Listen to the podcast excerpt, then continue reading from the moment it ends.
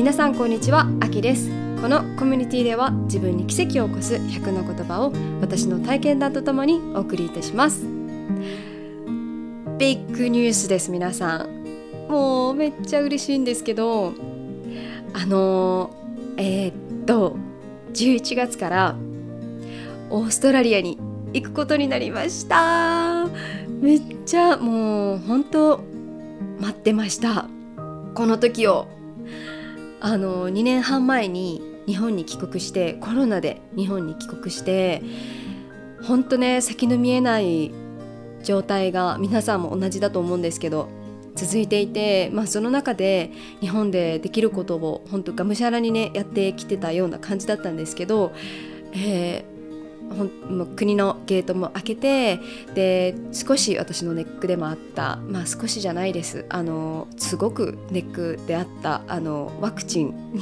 少しじゃないです。ワクチンのこともあったり結構ねあのいろんな問題があったんですけどなんかほんとなんかポンポンポンとそのいいタイミングで、えー、時期がオーストラリアに行ける時期が来まして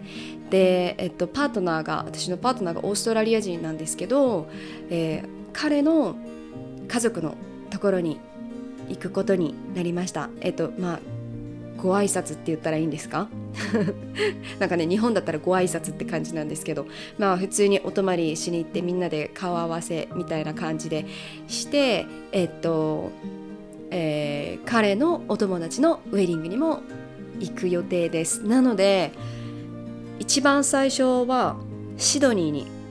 行って関西空港からシドニーに行ってシドニーからアデレードっていうところに行って、えー、アデレードで彼のお姉さんたちと会って実家はシドニーなので最初に実家行ってアデレード行ってその後、えー、サウスコーストの方でしたかね。そんなところだったかな。でウェディングがあってでその後は車であのバイロンの方にバイロンベイの方に上がろうかなって計画してます。どんな感じなんですかね？なんか私車でそこまで移動したことなくてオーストラリアで。まあでもそこはもう彼に全部任せるしかないっていう感じなんですけど。いやもう本当めちゃくちゃ嬉しいです。やっやっとです。あの自然にも触れることができるって思ったらめっちゃ嬉しいです。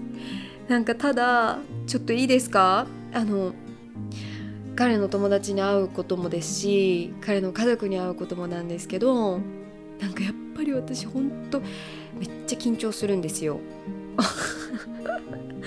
めっちゃ緊張するしなんかなんですかね？なんかビビってるんですよ。なんかねねまあ英語っていうこともあるしちゃんとみんなの英語聞き取れるかなとかめっちゃ早くないかなとかめっちゃ Aussie English だったらどうしようとかなんかねもうそんなこと考えててなんか最初はあの学生としてオーストラリアに行った時に結構その大きな壁があったのでなんかそれを思い出しちゃってそうなんかビビっちゃってもうほんと。もうね今実はまあもうえっ、ー、と2ヶ月切ってるんですけどまだインスタグラムとかではね何もあのお伝えしてませんがもうポッドキャストでみんなに最初にこの配信でみんなに最初に言いたくてでもめちゃくちゃ嬉しいニュースで本当本当ハッピーなのでハッピーニュースであのお届けしました。って感じです。なんかあの今もしオーストラリアにいらっしゃる方とかいたら会いたいなめっちゃ会いたいです。あでで、えっと、オーストラリアの滞在は1ヶ月だけ今回は1ヶ月だけ滞在予定になってます。なので12月は日本に帰ってきて年末年始は日本で過ごそうかなって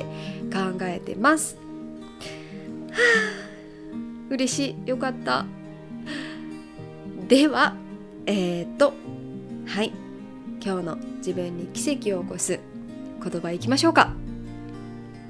今日の言葉です。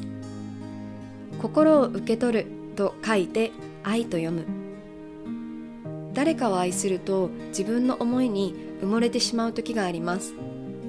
相手はどう感じているのか自分のタイミングだけで物事を進めていないか。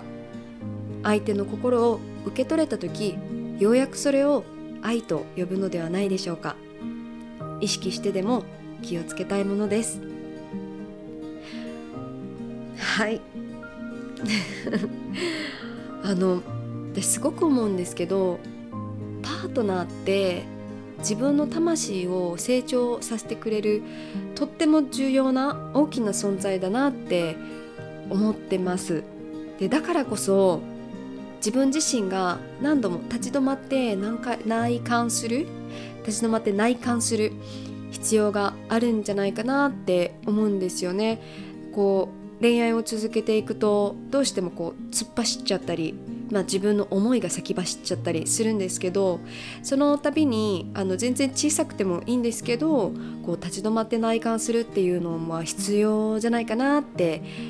思います。なんかねこんな私でも愛してって本当もうありのままのこんな私を愛してっていう気持ちもとってもいいと思うんですよね。でそれももちろん愛の一つだと思う思うんですけどでも、まあ、必要なのは大切なパートナーが今どう感じているかっていうことに気づくことも忘れちゃいけないなって思います。はい。では今日も聞いてくださってありがとうございます。ご縁に感謝いたします。生きとし生けるものすべての命が尊重される日に愛を込めて秋でした。バイ。